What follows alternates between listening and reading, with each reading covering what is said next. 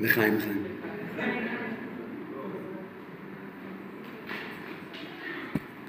Bueno, ante todo quiero agradecer a, a la Rabanit Jaya y a mi amigo Rafi, bueno, Rabino Tawil. Eh, Me llama Rafi, bueno. Ah, ok. Eh, por el mérito de compartir este día con ustedes, y como bien dijo, no es un día cualquiera.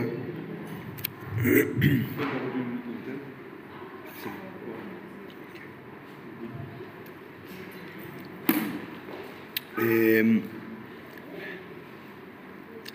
no es un día cualquiera, hoy es un día que a nivel espiritual el río se desbordó. Hay un desborde de bendición y de luz espiritual en el mundo, porque la Kabbalah nos enseña que el día del fallecimiento un tzadik es el momento donde todo lo que hizo en su vida, todo lo que enseñó, todo lo que vivió, todo lo que dejó, la Kabbalah enseña, y lo habrán estudiado, lo habrán escuchado alguna vez, que cada mitzvah que hacemos trae luz de Hashem al mundo, trae bendición a la persona, al mundo que lo rodea.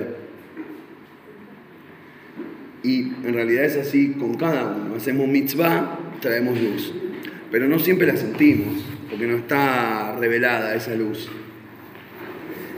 Eh, una razón es para permitir el libre albedrío, porque si se revelara la luz de Hashem cada vez que haces algo positivo y, sintieras el efecto negativo cada vez que haces un pecado, bueno, no habría más libre albedrío y no tendría más valor la mitzvot.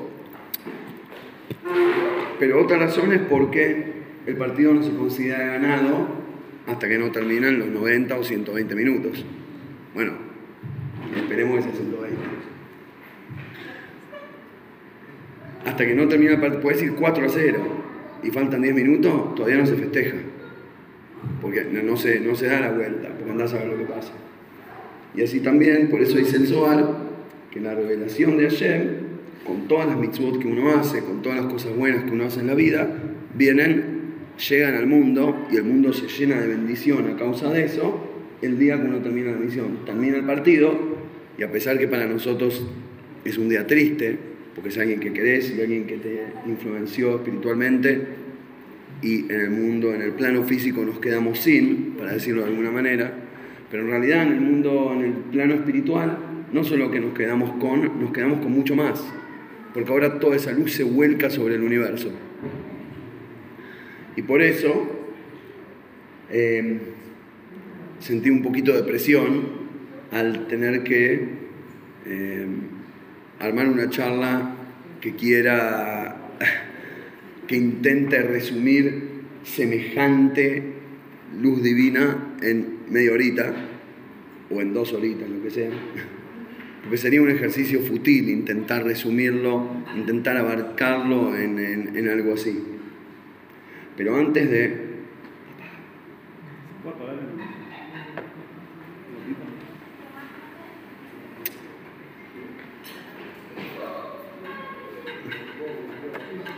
Pero antes de pasar a explicarlo, creo que, como bien dijo Rafi, bueno, ya automáticamente yo la charla la preparé hace dos semanas, todas las charlas que vine a dar en, en Argentina, Uruguay y demás. Em, y hoy me lo comentó por WhatsApp y lo dijo recién, y aparentemente seguimos eh, funcionando en la misma frecuencia. El verdadero tributo no es andar aplaudiendo la grandeza de alguien. Ya que estoy medio, ¿puedo hablar así? Hola, hola. La canción. Vamos a decir que era la fiebre. Es la fiebre. Claro, cualquier cosa, si digo algo que no va, era la fiebre, no era mi culpa, ¿ok? Fue el virus, no fui yo. Andar aplaudiendo la grandeza de alguien es una actitud espiritualmente cobarde. ¿Por qué? Porque te quita la responsabilidad de hacerte cargo de poner en práctica su legado y sus enseñanzas. Cuando le dedicamos el tiempo a aplaudir al líder, onda la canción Follow the Leader, ¿quién se acuerda? Bien, uno me hizo así, dos, muy bien. Eh, cuando, cuando solo aplaudís, lo que haces al aplaudir es quitarte, quitarte la responsabilidad, es entregarle la grandeza al otro. Pero en realidad la grandeza la tenés que absorber vos. Porque la palabra rebe significa maestro. Y no hay maestro sin alumno. Como no hay rey sin pueblo. Yo soy rey, ¿sabían? ¿Rey de qué? Ah, no sé de nada, pero soy rey. No existe. No puedes ser rey de la nada. Tampoco puedes ser maestro de la nada. Y me viene a la memoria un, un maíz en un cortito, un cortito, eh, que lo vi en, de hecho lo vi, un video al Rebe, que no me acuerdo en qué situación, no me acuerdo cómo era, pero alguien, creo que inclusive, bueno, no sé, no me acuerdo quién era, pero la cuestión que una persona viene al Rebe, Rebe atendía a la gente los últimos años, a partir de los 80, 81 para ser más exacto, ya no había tiempo para recibir gente en audiencia privada, porque las audiencias privadas era tres veces por semana, toda la noche sin dormir, y encima después la gente tenía que esperar. ¿ah?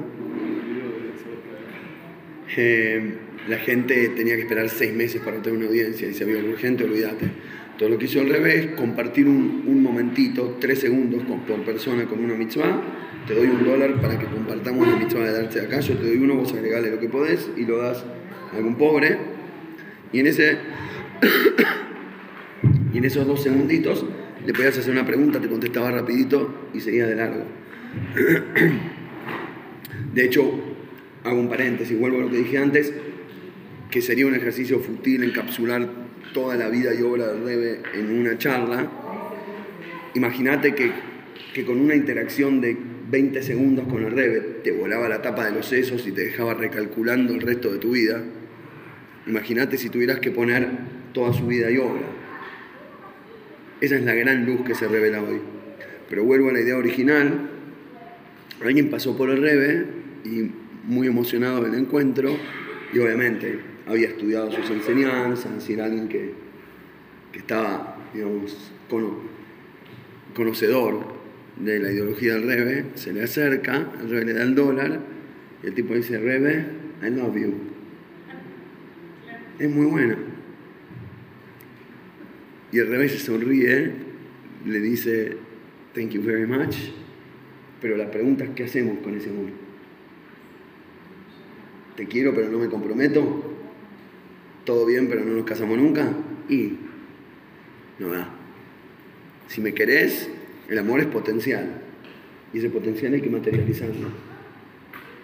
Como dijo el Rebe previamente, y hay un guion famoso que dice, de cada encuentro entre dos personas tiene que salir un beneficio para un tercero. Si no, el encuentro fue un desperdicio, de alguna manera. Y bueno, por lo tanto, el tributo es intentar de alguna manera, a ver, al fin y al cabo el Baal dice que una cuestión esencial, si la agarrás un poquitito, ya podés, ya podés tenerlo entero. Es como, no sé, el ADN, le agarrás un pelito a alguien y ya sabes todo lo que tiene adentro. Cómo está construido, cómo está armado, le puedes averiguar todo, porque el ADN es la esencia de la persona. Y por lo tanto yo creo que, como la Torah del Rebe es una cuestión esencial, voy a intentar acariciar un pelito de la ideología del Rebe y a partir de ahí espero que nos podamos subir al tren y avanzar hacia arriba con esta idea de Jaime. Ok, ahí vamos. Levante la mano a quien le gusta la torta. Bien, gran mayoría. A mí también. Termino la charla.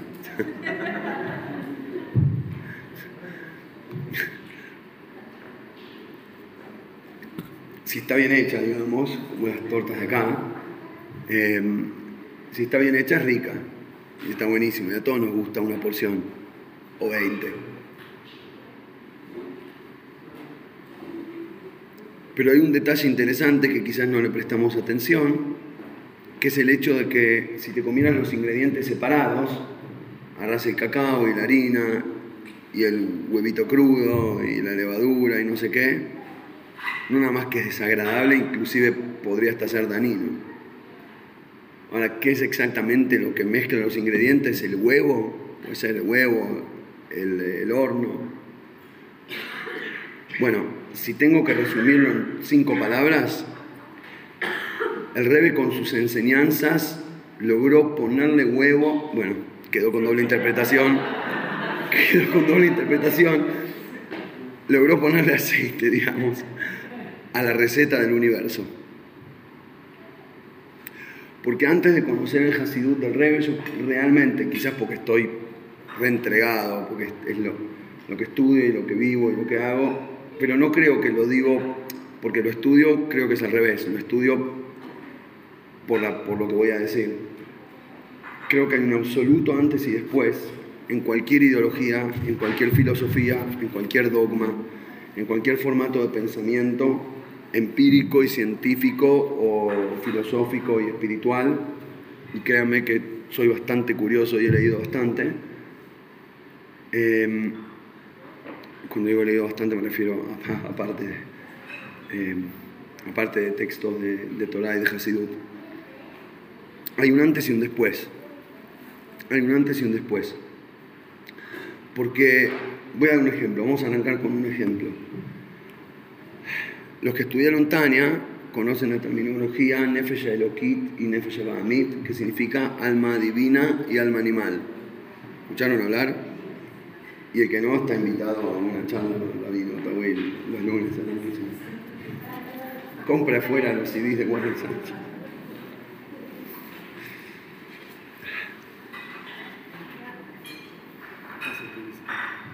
Espacio publicitario. Eh, estamos, estamos hechos de dos almas. No son ni siquiera dos tendencias dentro de un alma, son dos almas dentro de un cuerpo, son dos identidades dentro de una entidad. Tipo el shampoo con el acondicionador, el shampoo crema de enjuague en una botella. La diferencia es que el shampoo y la crema de enjuague no son contradicción y por eso se pueden mezclar. Pero fuego y el agua en botella no se venden a menos de que Hashem te haya bendecido con dos almas y, por eso estamos todos medios por la tensión que se genera entre ambas. Bueno, de hecho dicen que por eso los judíos inventaron la, la psicología y son los principales usuarios de la misma. Así que... El psicólogo. ¿A dónde está el psicólogo? ¿Cuándo tenés turno? ¿Cuándo tenés tiempo para...? Difícil.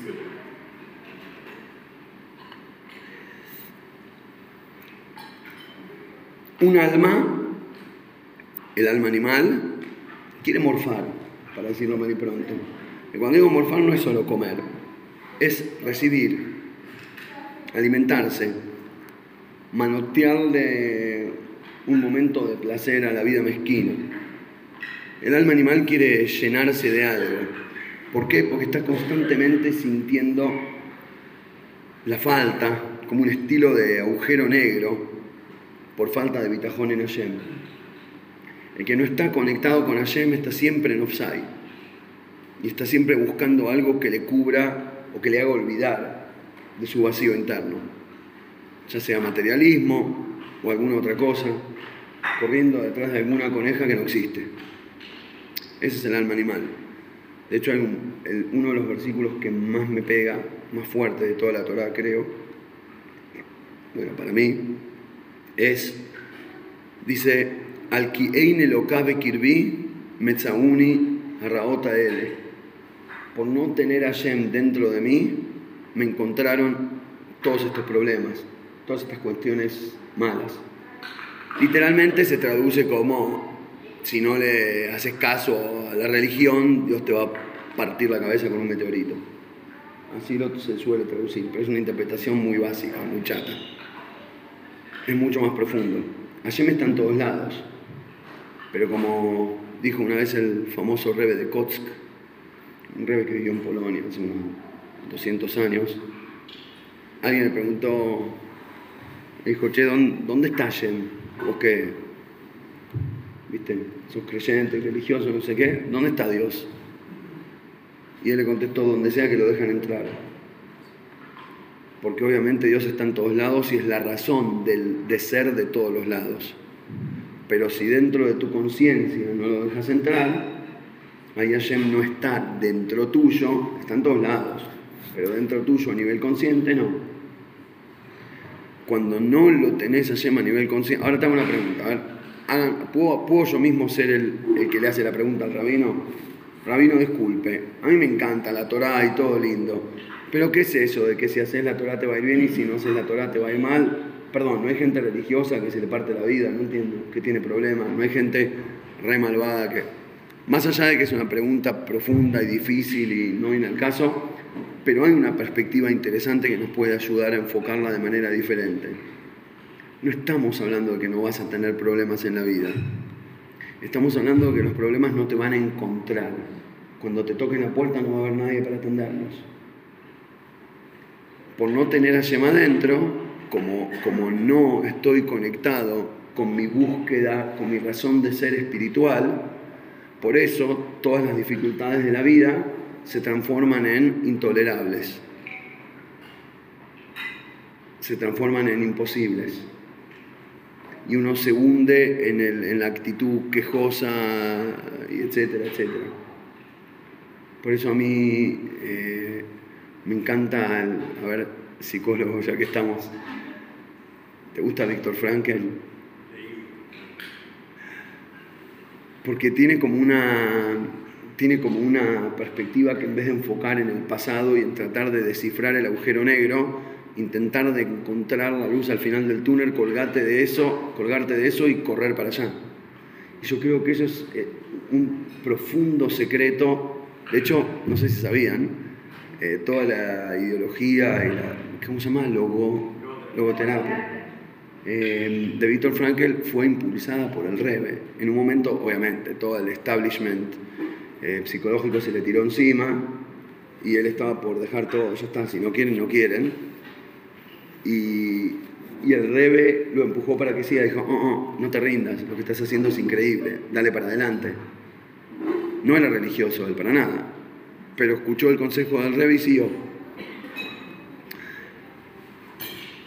A lo que voy es que cuando uno tiene bitajón en Hashem, mira la realidad con otros lentes.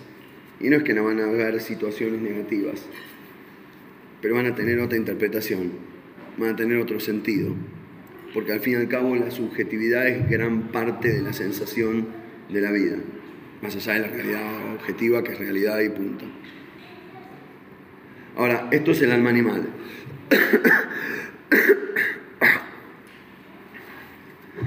Por otro lado, el alma divina, todo lo opuesto.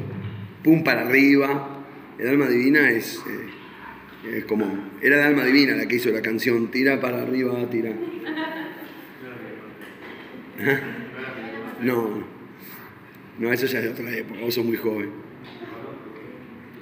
Voy tirando una de cada época para que me sigan todos, ¿viste? Al alma divina le importa solo de Hashem, de la verdad, de la Torah, de lo eterno, de lo trascendental, de dar, no de estar buscando recibir, de estar ahí para el prójimo. Fíjense que en las tablas de los diez mandamientos que bajó Moisés hay dos, dos, tablas. Una era iPad y la otra Samsung. Las tablets. Moshe bajó dos tablets y en una había mitzvot para con Dios y en la otra mitzvot para con el prójimo. No me acuerdo de las 613, ¿tenés el dato? de las 613 cuántas son, pero no, cómo, cuántas no, estaría interesante para...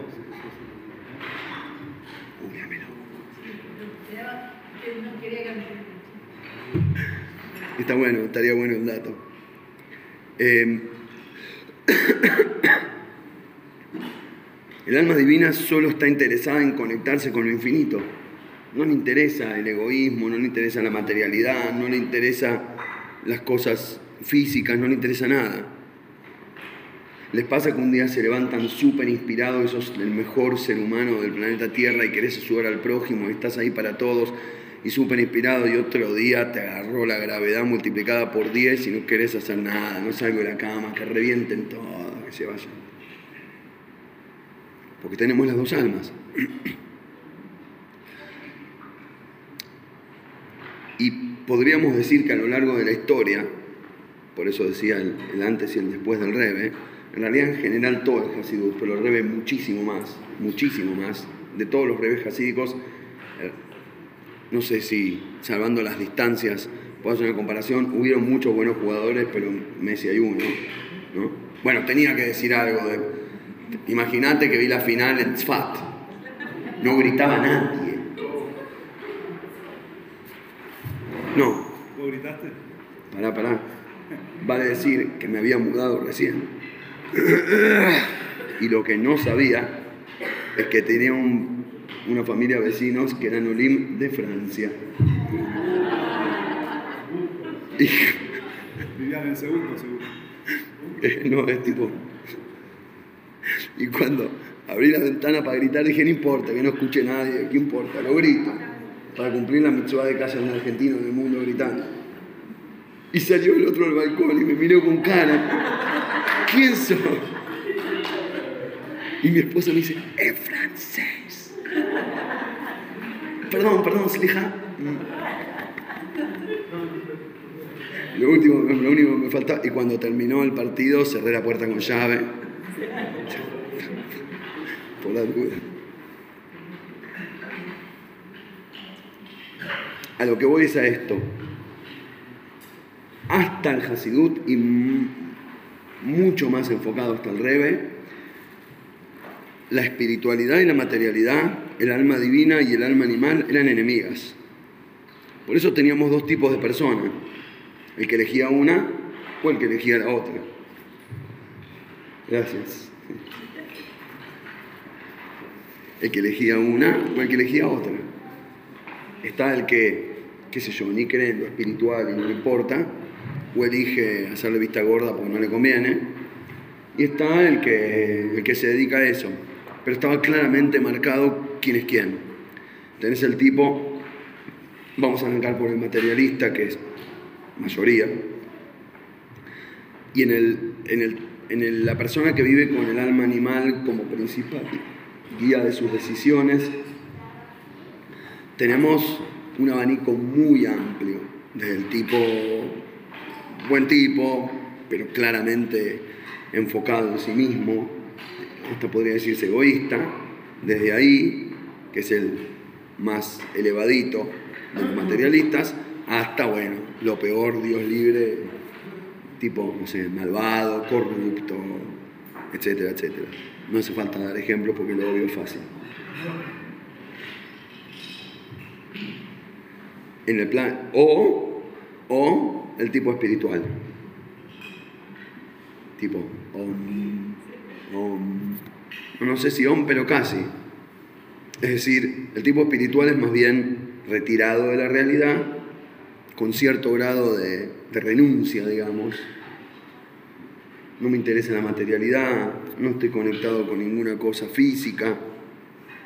Por ejemplo, solo estudio Torah y no, no necesito más nada. Los sabios que estudiaban Torah todo el día y comían pan duro y, y agua. De hecho, el otro día escuché una historia que me, gustó de uno de los Jajamim, eh, el Hofetzheim, que estaba estudiando. Uno lo vivió como hace 100, 120 años. Eh, fue rabino en Polonia y escribió libros de alajá que se usan hasta el día de hoy, hasta hoy en día en la yeshivot y demás. Eh, y él en un momento estaba estudiando, estaba sentado con, con su libro estudiando Torah y y alguien le debía plata, parece, y le dejó, lo vio concentrado, no lo quería interrumpir. Una bolsita con monedas, no sé qué, se la dejó al lado del libro. Cuando levante la cabeza, va a ver, le puso un papelito, la deuda de parte de Moise, Moise Puchinsky. Acabo de inventar el apellido.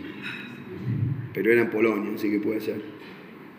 La cuestión es que se fue. Eh, y el, rabino siguió estudiando, sin interrumpir. en eso pasa, pasa un, un del, del y ve la bolsita y ve al rabino concentrado. Igual él no necesita, si todos lo apoyan, todos lo quieren. Yo, yo lo estoy pasando mal, dice, la economía está difícil. El dólar subió mucho. Que sí, que no, y bueno, manioteó la bolsita y salió corriendo. Pero por el tumulto, porque hizo ruido y corrió, el rabino se, se desconcentró, levantó la cabeza y se dio cuenta que le robaron la plata. Entonces lo fue corriendo atrás, pero bueno, chorro corría mejor que el rabino, parece. Y desde, sin alcanzarlo, le grita, te la regalo, no te preocupes. ¿Por qué? No porque era buenazo, ni porque era tonto, sino porque realmente estaba tan enfocado con el alma divina que no le interesaba el alma animal, no le interesaba ni la plata, y no le interesaba inclusive si el tipo es un malvado. ¿Entendés? Desde el alma divina no quiero que sufras. ¿Para qué le, voy a gritar? Es ladrón para que después lo quemen en el infierno por mi culpa. Déjalo. Necesita la plata que sea feliz. Si bueno, a mí no me interesa no me vale nada. Como si te roban un centavo. ¿Qué te importa si es un centavo? Si para mí no tiene valor. Y, y no lo digo como crítica. Para mí es un genio admirable, infinito. Pero básicamente no esta historia, sino toda la historia, expresa una, un, una, grieta entre el que vive con el alma animal y el que vive con el alma divina, que son opuestos y que por eso en la mayoría de las religiones, decir que en el judaísmo ayer no nos deja, pero si no hubiera pasado también, y medio que medio pasa, en la mayoría de las religiones el religioso es el que se aísla del mundo muchos no se casan, y por casarse, aparte de ser una relación física, materialista, armar una familia es mucha responsabilidad. ¿Cómo te vas a dedicar a Dios si tenés que bancarte una familia? Y según la Torah está prohibido. ¿Querés ser bien, bien santo? Bueno, casate, anda a pagar la boleta, a ver si sos santo. De hecho, hay una discusión en el Talmud entre el famoso Rabbi Shimon Bar Yochai, lo escucharon mencionar, y Rabbi Ishmael. Rabbi Shimon Bar Yochai dice que un yudí tendría que estudiar Torah todo el día, porque esa es nuestra misión en el mundo. Y Rabbi Ishmael dice, cuando la Torah dice, y, cosecha, y, y cosecharás los granos, Beasafta de Ganjabe, Tiroshjabe y Tzareja, en el Shema lo decimos, cuando la Torah dice seis días trabajarás y el séptimo descansarás, no es que la primera parte es circunstancial y la segunda es la obligación. Bueno, si laburaste seis días, descansa uno. No. Seis días trabajarás. Esa parte también es mitzvah. Y la segunda, el Shabbat es todo espiritual, todo para Shem, esa también es mitzvah, pero las dos son. Esa es Rabbi Ishmael. Y bueno, después obviamente se desata el debate. Rabbi Shimon Bar dice, pará, y si todos siembran en la época del sembrado y cosechan en la época de la cosecha, ¿cuándo van a estudiar? ¿Qué va a ser de la Torah? ¿Quién la va a transmitir? Y Rabbi Ishmael le dice, perfecto, y si estudiamos Torah todo el día, ¿cómo van a comer? ¿Cómo van a vivir? No va a haber quien la transmita tampoco. Al final la Gemara termina diciendo que muchos probaron a hacer como Rabbi Shimon y no funciona, y los que probaron a hacer como Rabbi Ishmael sí funciona. Claramente la Torah le da lugar a la primera forma de pensar, pero define como la segunda. Claramente la Gemara lo define como la opinión de Rabbi Ishmael, que uno tiene que estar también en la tierra y también en el cielo.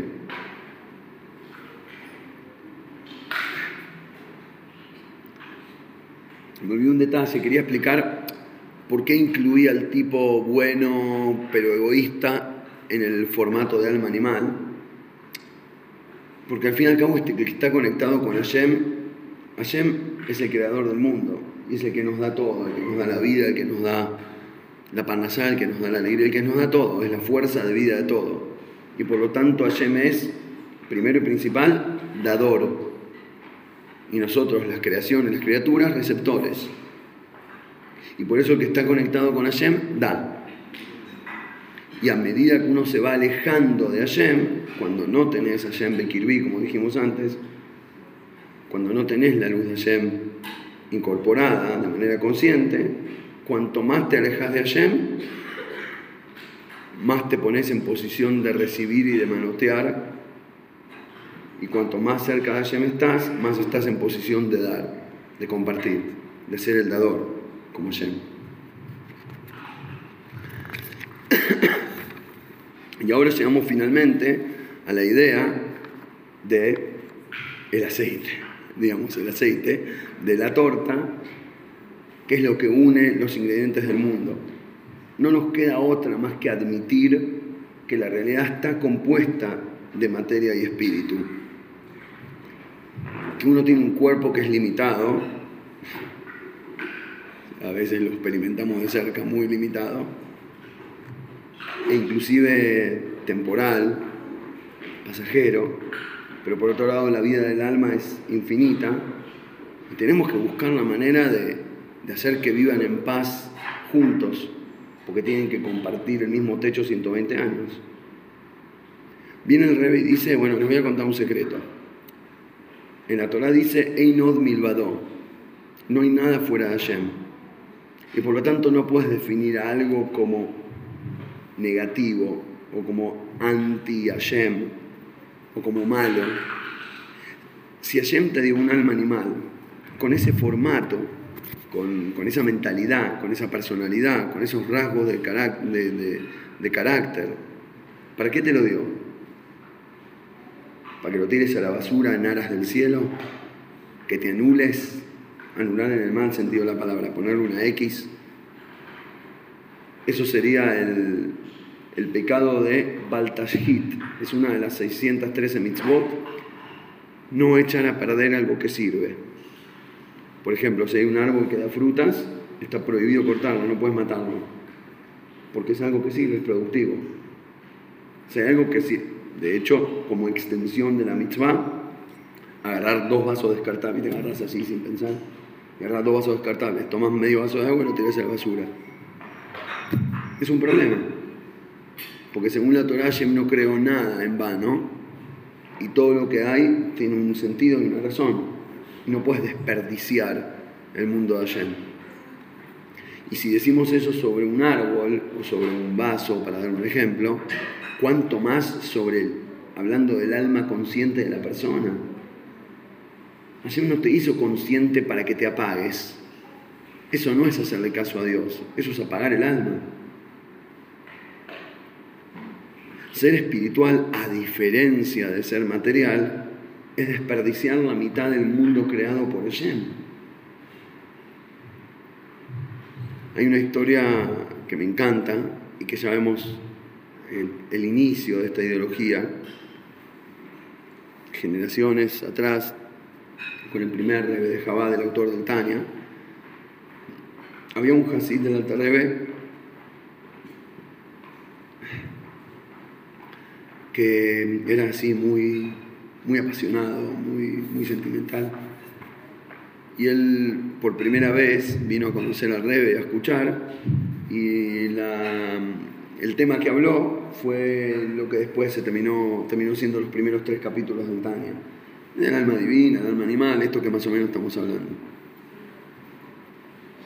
Y en su emoción, cuando terminó la charla, estaba sacado, emocionadísimo tengo que hablar con el Rebe, tengo que hablar con el Rebe. Y le dijeron, no, no, ahora el Rebe no, no acepta público, disculpe, no se puede molestarlo. No, no, pero por favor, por favor. No, no, sorry. El tipo no aguantó, la pieza del era en el primer piso, tipo en el piso de arriba, se subió por la pared, se colgó, trepó y se metió, tipo, saltó hacia adentro por la ventana a la habitación del Rebe, tipo, ¡pum! al piso. ¡Rebe! Y el otro lo, mira ¿qué pasó? ¿Qué, necesitas? Me dice, ah, porque en la tarde me había explicado que el alma divina está en, la parte derecha del corazón y el alma animal en la parte izquierda del corazón, para graficarlo de alguna manera. Y él se tira dentro de la habitación del altar y le dice, ya está, cortame el lado izquierdo, sácamelo, cortámela. le dijo al Moyel. Es móvil. También es móvil. Bueno, si alguno necesita un retoque, pueden hablarme después de la charla.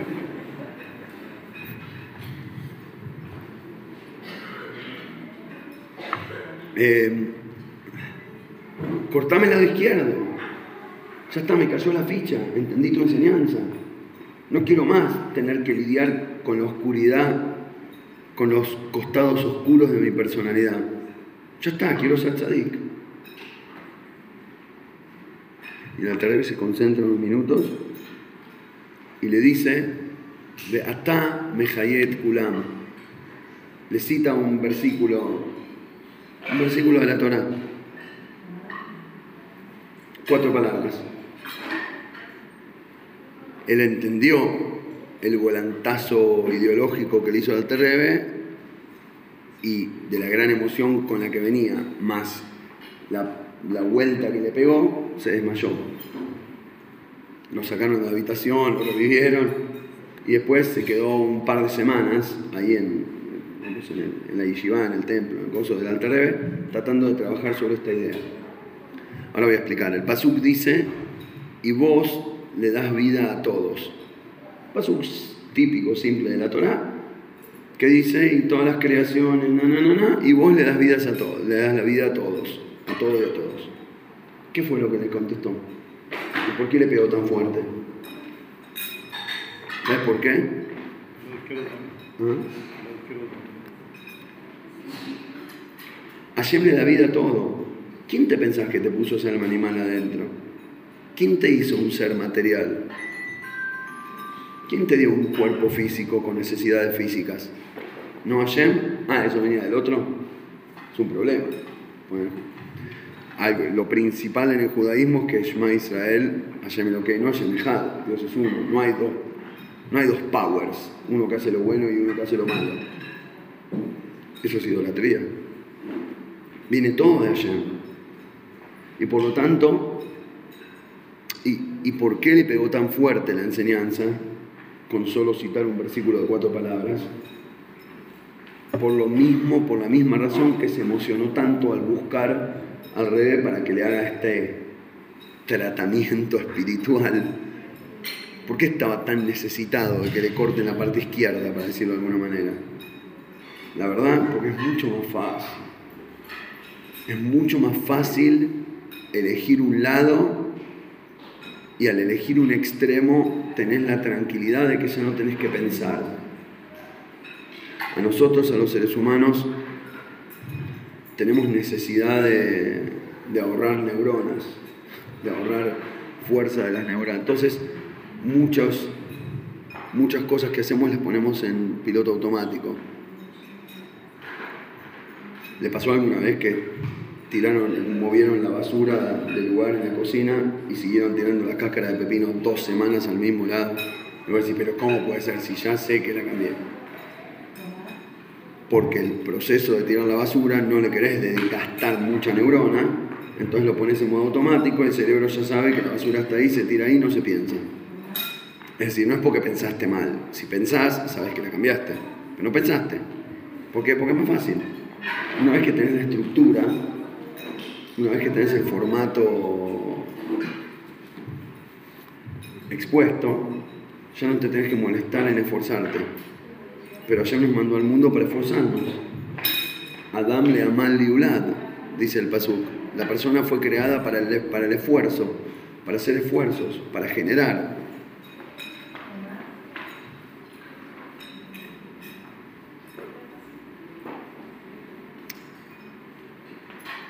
En otras palabras, Hashem nos dio el alma divina y el alma animal para que entre ambas hagan una sociedad. Una sociedad entre el qué y el para qué. El qué es qué es lo que tengo que hacer. Incluye todo lo que hacemos en la vida.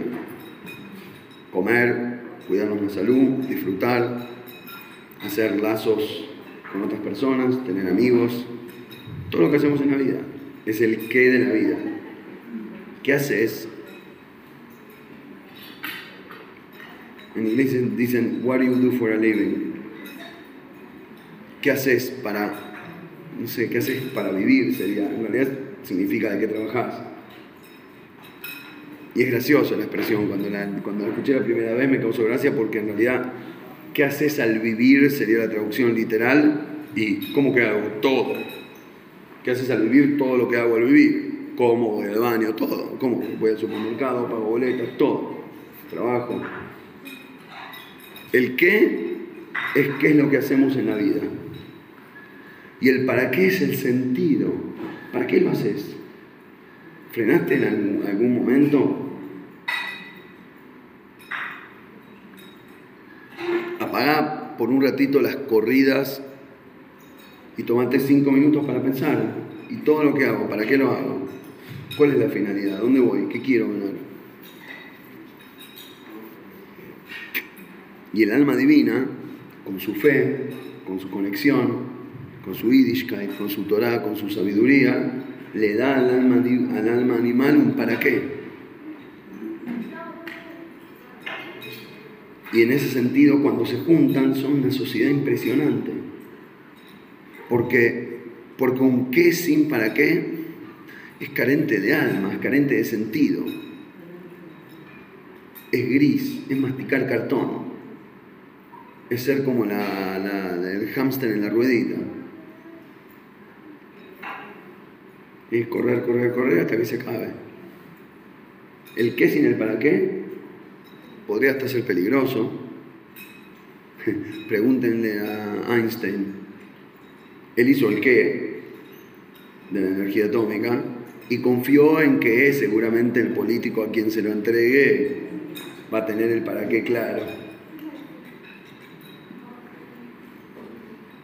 Pobre, le habrá dado culpita. hoy en día pueden preguntarle al chat GPT, a la inteligencia artificial. Y están todos, no sé, acá supongo que también en Israel, todos los días, prende cualquier radio. Hoy vamos a tener un experto que nos va a contar de cómo los robots nos van a comer la cabeza y se va a acabar la humanidad y no sé qué, vamos a ser todos androides en, en tres meses. La gente está asustada. A la gente le cayó la ficha de que mucho qué, y es mucho qué, porque lo desarrollaron bien, la tecnología avanzó, hemos llegado a niveles de tecnología impensables. Claro, pero a mí me causa, yo los escucho y me causa gracia. Digo, che, ahora les cae la ficha. ¿Qué se dieron cuenta que el qué sin el para qué no servía y que da miedo? Solo cuando hay un robot que te va a comer la cabeza. ¿Qué pasó hasta ahora cuando toda tu vida era la vida de un robot a donde el AI eras vos mismo? a donde vivías en modo automático y nunca te preguntaste para qué. Y de vuelta, es increíble como, si sabemos desmenuzar, en la Torah, en el Hasidut, tenemos la respuesta para esto. No la solución, porque la, la solución la tenemos que hacer nosotros aplicando estas enseñanzas. Pero la enseñanza está, es meterle para qué al qué. Es lograr que la, hemos avanzado un montón a nivel tecnología, pero no avanzamos en, el en la refinación y en el desarrollo del para qué espiritual. Algunos más, algunos menos, pero como humanidad, como equipo, nos falta mucho. Y ahora que el cuerpo de la humanidad creció y el alma no tanto, y nos encontramos contra un espejo que da miedo. La respuesta estuvo y está y estuvo siempre. Buscar el sentido encontrarle la gracia. Si esa tecnología se usa solo para cosas buenas, sería maravilloso. Se acabó la pobreza, se acabó la, falta de acceso a la medicina, se acabó todo. Toda esa tecnología, un poquito más avanzada y, bien desarrollada, aplicada a lo correcto, se acabaron los pesares de la humanidad, casi. Te diría que es una de las revelaciones de la era mesiánica. Claro, si tenías el para qué pero solo con el qué estamos en problemas. Y por otro lado, el para qué sin el qué tampoco nos llega muy lejos. Todo om, todo espiritual, todo alma divina, claro, pero después no, no, no concretás. No hay darte de acá si no producís y no laburás. No hay ponerse tefilín si no tenés cuero y si no tenés brazo. Las mitzvot no se pueden hacer sin una experiencia real de la vida. No hay Shabbat sin laburar. Bueno, algunos tienen suerte que hacen Shabbat toda la semana, pero, pero no corresponde, digamos. Yo creo que, que esta, esta cuestión, que es el puente, eso queda mejor que el huevo, el puente entre el cielo y la tierra, es el corazón de la ideología del Rebbe. Lo encontramos en mil textos, mil mamarines y J del Rebbe. Y a mí hasta hoy en día me sorprende que tanto gente que lo estudia al Rebbe, lo lee día y noche y no se da cuenta que ese es el sentido principal. Y para mí esto responde también a pregunta interesante, y con esto eh, cierro la idea.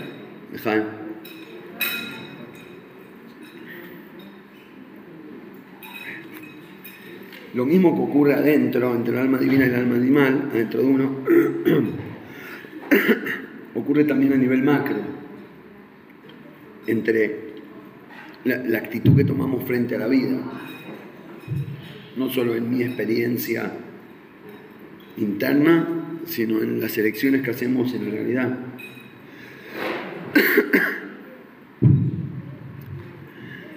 Los que saben un poco de la historia de la vida del Rebe, el Rebe de joven era un gran, pero gran sabio de Torah, increíble sabio de Torah, muy introvertido, eh, adentro de su mundo, para decirlo de alguna manera. La gente que lo conoció decía así, el muchacho serio que estudiaba Torah y no hablaba con nadie. Pero cuando se casa y, digamos, sale a la vida, no trabajaba de rabino, no quiso. De hecho, el rey anterior le, consiguió varios puestos de rabinato en diferentes comunidades y no qué, el no, gracias, al suegro.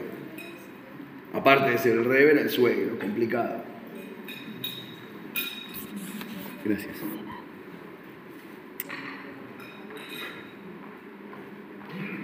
Y de hecho fue a la universidad, se recibió de ingeniero y laburaba de ingeniero. Ahora, y se vestía no se vestía de rabino, digamos, se vestía con ropa común. Y a mucha gente ese capítulo de la, no diría juventud, porque es de los 30 a los 48, ponele, ese capítulo de la vida del Rebe, a muchos de sus hasidim les deja una mini incógnita. Como que bueno, seguramente quería ocultar que era muy tzadiki para no tener orgullo en la sociedad, qué sé yo. Algunos historiadores lo toman como un vuelco, aunque bueno, cambió de parecer cuando se hizo más grande y se puso a laburar de rabino. Como que lo ven como una contradicción y lo tienen que acomodar. Y yo cuando esto lo leí en un libro de alguien eh, no Jabandi, dijo, bueno, como hizo Chuve, cambió de parecer porque cuando llegó a Estados Unidos encontró trabajo de rabino y a mí me causa gracia no por la interpretación, porque no entendieron nada, porque no lo conocen al rebe, porque no conocen lo que piensa, no conocen sus enseñanzas. Porque bueno, cuando le tocó jugar de Moshe Rabino de la generación, se hizo cargo. Pero hasta ese momento, cuando vivía su vida, ¿cómo se dice? Eh, personal, civil, cuando, cuando hacía la suya, digamos, eligió vivir una vida común en la yeca, para decirlo de alguna manera, no como contradicción a la religión o al apego con Hashem o a la sabiduría de Torah, sino como confirmación de tu santidad y de tu conexión con Hashem. Porque a la noche estudiaba Torah toda la noche y estaba conectado con los niveles espirituales más altos, y de día agarraba el maletín, se tomaba el subte y se iba a la oficina. no porque se quería esconder o porque sabía manejar la contradicción, no, porque según la ideología del Rebe, no solo que no hay contradicción, es la única manera de confirmar que Hashem está en todos lados. Es la única manera de vivir una vida como corresponde, siendo el puente entre la materia y el espíritu.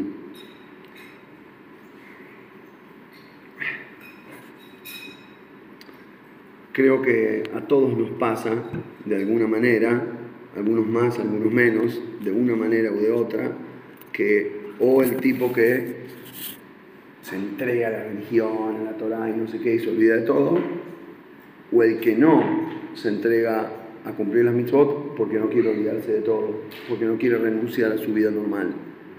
Y creo que ambos están compartiendo el mismo error.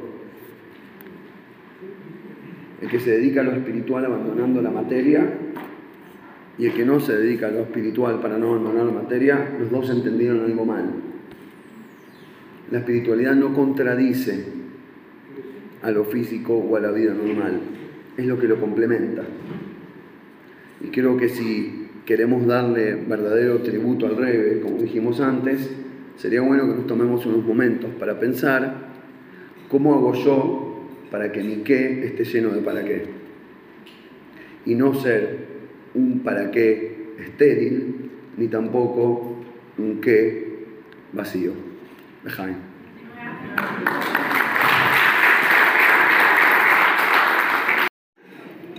Uno de los temas uno de los temas centrales, de los conceptos centrales en el Hasidut fue desde el principio el tema de la simja, la alegría. De hecho, en un principio, cuando se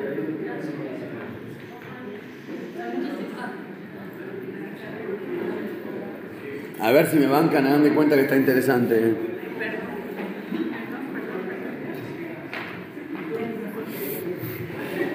Está, me salió el profe de adentro, perdón. El Jaime. Eh, de hecho, históricamente a los primeros Hasidim los llamaban en Yiddish die Freilachers, los contentitos, de manera despectiva, como el judío alegre, bobito, simplón no muy sabio, más bien alegre. Em, lo que pasa es, bueno, como siempre, hasta que descubrís la filosofía profunda del Hasidut que lleva esa simja y te das cuenta que era otra cuestión, una cuestión totalmente, una profundidad, un descubrimiento, una, revolución. Eh, habrán visto en, en, el video que vimos antes, el videito del Rebe, me dio cosas que no pusieron, ponen pedacitos de videos solo del Rebe y no será el público. Entonces ponen la gente que no conoce no entendió qué estaba pasando. Pero vieron que el Rebe hacía mucho así con las manos. No es que le dolían los hombros y estaba ejercitando. Tipo, eran el Rebe con su Hasidim, cuando se encontraba para darles enseñanzas, hablaba varias horas, pero dentro de un Fabrengen así, en el cual hablaba cinco o seis veces de media hora, 45 minutos, a veces una hora, una hora y media. Es decir, el Forengen podía durar ocho horas, pero entre charla y charla cantaban, cantaban todos juntos. Y en el momento del cántico, el revés se levantaba y aplaudía y hacía ese movimiento con los brazos de, de alegría y de emoción. En el hasidismo la, vivir la vida con alegría es esencial esencial. El Baal dijo que la alegría no es mitzvah oficial, no es una de las 613, alegría porque sí, de por sí. Pero la alegría te puede llevar a ser más mitzvot que cualquiera de las 613 y sin alegría puedes hacer más pecados digamos, con alegría puedes hacer todas las mitzvot y sin alegría no vas a poder hacer ninguna y vas a terminar pecando. Ahora, ¿a qué llamamos alegría? Flor de pregunta, ¿no? Y cuando, cuando me noté la clase, eh, ah, vale la pena destacar, no las preparé con ChatGPT, ¿ok? Son hechas a mano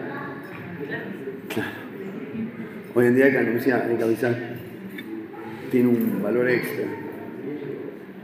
Em, había escrito que, nada, el, departamentito del Airbnb que alquilé en Buenos Aires tenía un par de libros ahí en la, mesita de luz, de cortesía, como si el huésped quiere leer algo. Y había uno que me pareció interesante, no sé qué era psicología algo, y ojeé un poco. Y en una página decía definición de la alegría. Dije, uh, a ver, porque justo preparé una charla sobre esto.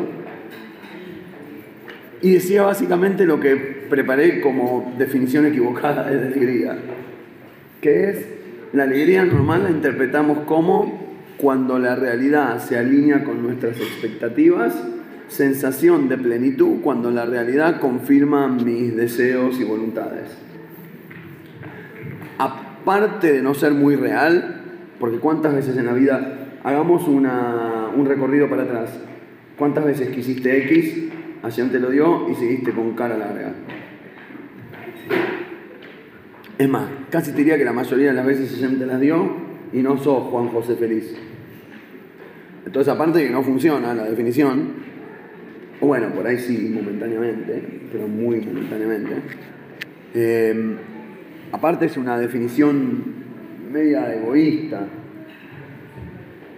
es infantil, digamos, es como un nene chiquito que si me da la golosina que pedí bien y si no te tiro un berrinche que te desarmo la casa.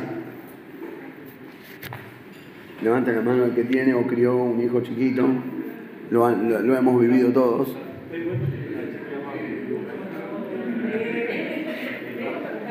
Chiquito dije, obviamente. Eh, pero en realidad es una definición muy básica. El Hasidut le da, el Hasidut basado en la Kabbalah le da una definición mucho más profunda. Antes de arrancar, voy a, no, antes de explicarlo, voy a primero citar un pasaje del Zohar. Lo voy a decir directo en español porque es en arameo y inclusive los que entienden hibrid no lo van a entender, así que ya es demasiado complicado. Pero en el Zohar, libro madre de la Kabbalah, traducción libro de la luz, del brillo, dice lo siguiente, cuando la persona ilumina su rostro acá abajo, iluminar el rostro es estar sonriente, estar con, con brillo en los ojos, estar feliz, le iluminan de arriba el rostro de Hashem. Es decir, si vos elegís estar feliz, Hashem te va a dar razones para estar feliz y básicamente implicando lo opuesto, de hecho lo opuesto ya está escrito en el Midrash antes del Zohar, de la misma época más o menos. El Midrash cuenta sobre la allá pasada con toda la historia de los, de los espías que mandó Moisés a Israel, 10 de 12 volvieron con un reporte negativo, y Hashem se enojó y terminó castigándolos y les dijo que esta generación no va a entrar a Israel y morirán aquí en el desierto episodio dramático, uno de los episodios dramáticos de la historia del pueblo judío en la Torá. Y el día en que se enlutaron y lloraron, porque no iban a poder conquistar la tierra, cuando le creyeron a los espías y se deprimieron, dice el Midrash que en ese momento se generó una energía divina que, como que, ah, se deprimen y no había por qué llorar. Te estoy dando la tierra prometida, te estoy bendiciendo a vos te temblaron las rodillas, vos te frunciste solo y después decidiste que es una desgracia y hay que llorar. Inventar una desgracia para llorar, bueno, listo, quedamos que esta fecha es para eso.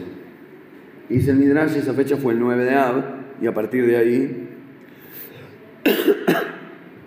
ya sabemos todo lo que ocurrió en ese día, las destrucciones de los, ambos templos. Si no me equivoco, el decreto de la Inquisición fue firmado el mismo día, varias cosas que ocurrieron a lo largo de la historia como confirmando esta idea.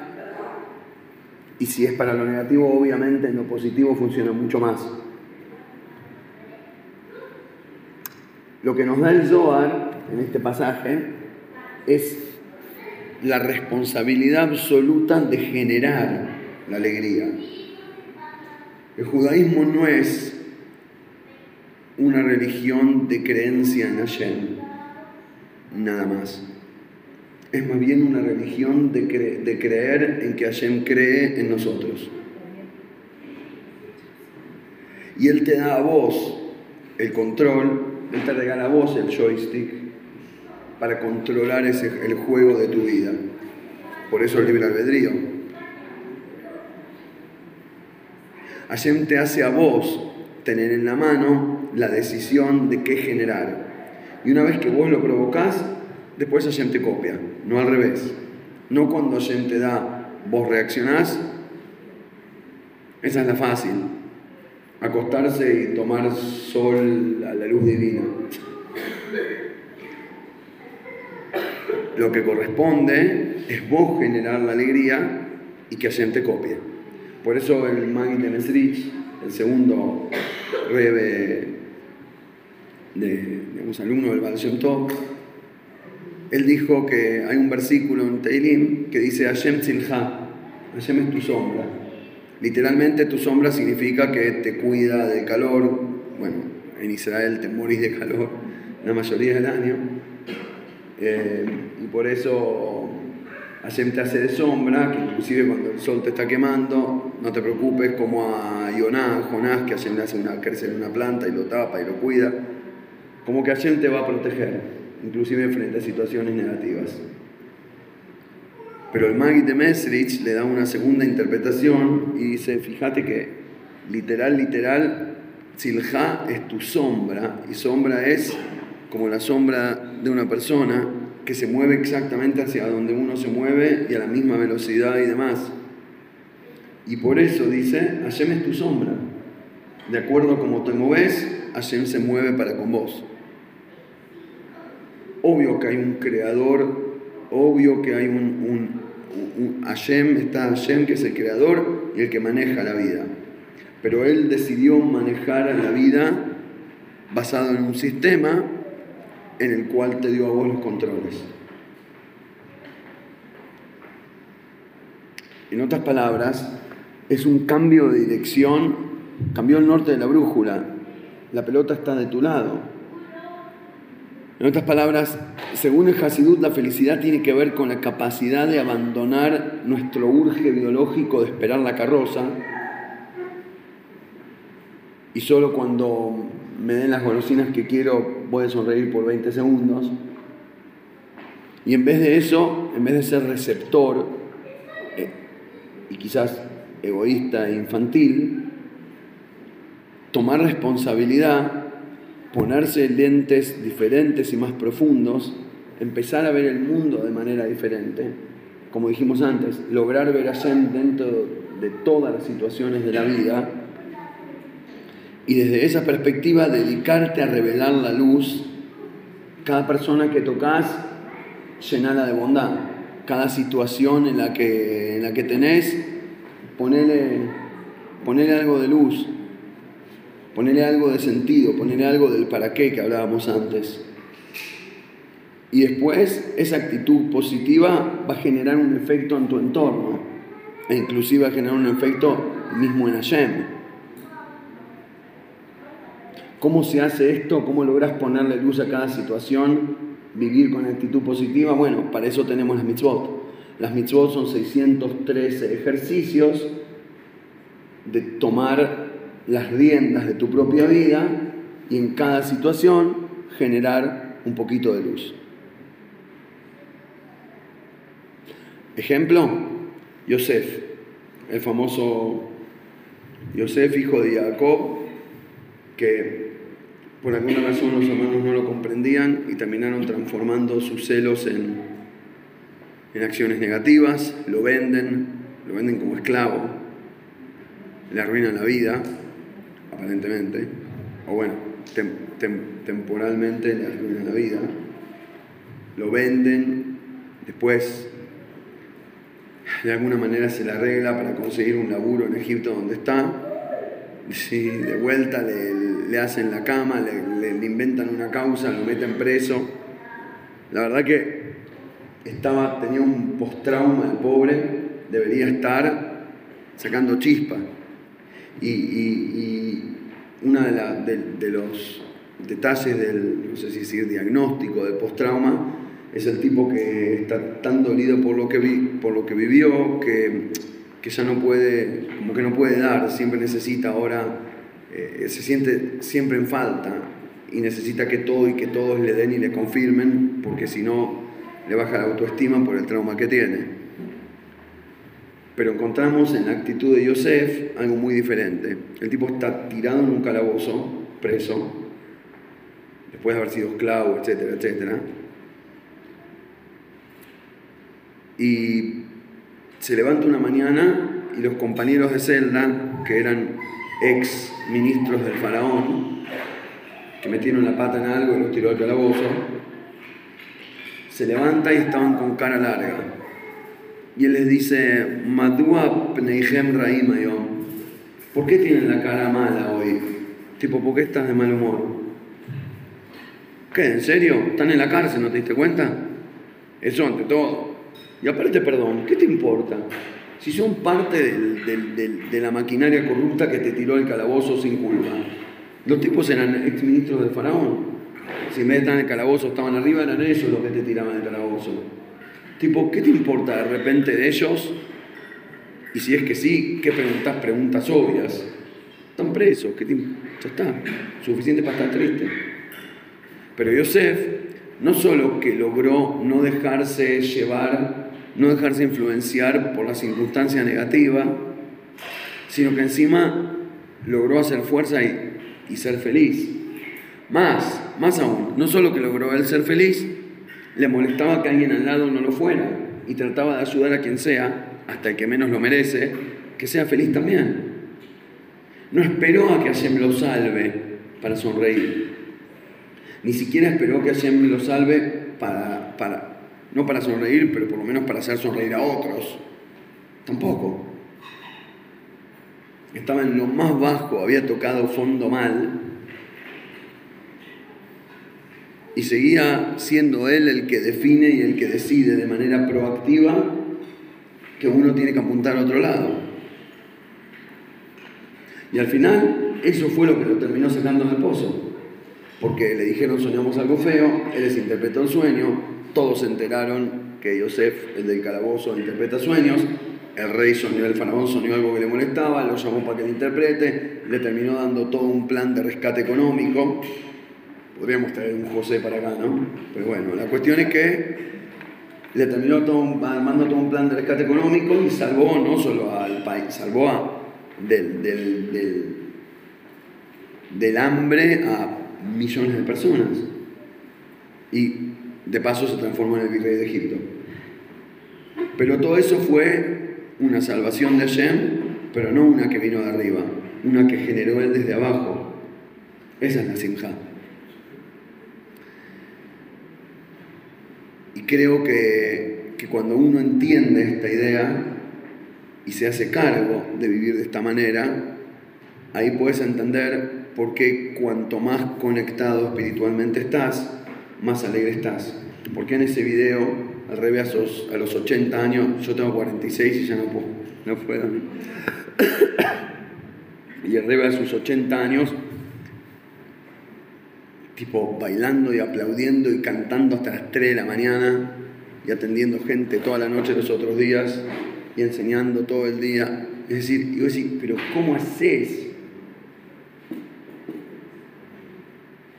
Y la respuesta es porque elegís ser feliz. Porque elegís estar con Hashem. Porque elegís estar conectado con tu propia alma porque Hashem no es un concepto teórico que está en algún lugar del aire para imaginar. Hashem es tu propia energía de vida. Y en el momento que te conectás con vos mismo de una manera interna y profunda, cuando descubriste un Eshama, cuando descubrís tu función en el mundo, cuando te atreves a elegir ser feliz con elección activa y proactiva y no a depender de algo o de alguien para llegar ahí, ese es el verdadero bitajón en Hashem. Ahí está la confianza en Hashem. Y la confianza es que cuando vos sos el protagonista de tu propia vida, cuando vos tomás las riendas y elegís ser feliz, Hashem, con su manejo del universo, te lo va a confirmar y te va a dar razones para hacerlo.